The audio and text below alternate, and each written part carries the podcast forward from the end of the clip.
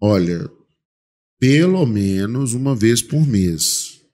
O aluno que quer passar em medicina, né, ele tem que fazer um simulado pelo menos uma vez por mês. Por que uma vez por mês? Porque é, é muito conteúdo, né? É muito conteúdo.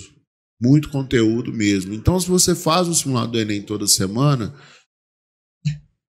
o período de uma semana ele, é, ele não é suficiente para você tirar todas as dúvidas que foram acumuladas. Né? Então, o ideal é fazer uma periodicidade de um mês, que aí nesse um mês você consegue é, cobrir os conteúdos que, que, que, apareceram ali na prova, que você precisa estudar quando você errou, né? Quando errou as uhum. questões. Então, o aluno ele tem que pensar nisso aí pelo menos uma vez por mês. E aí, uma vez por mês, dá para fazer a prova completa, dá para fazer tanto o primeiro dia quanto o segundo dia, né?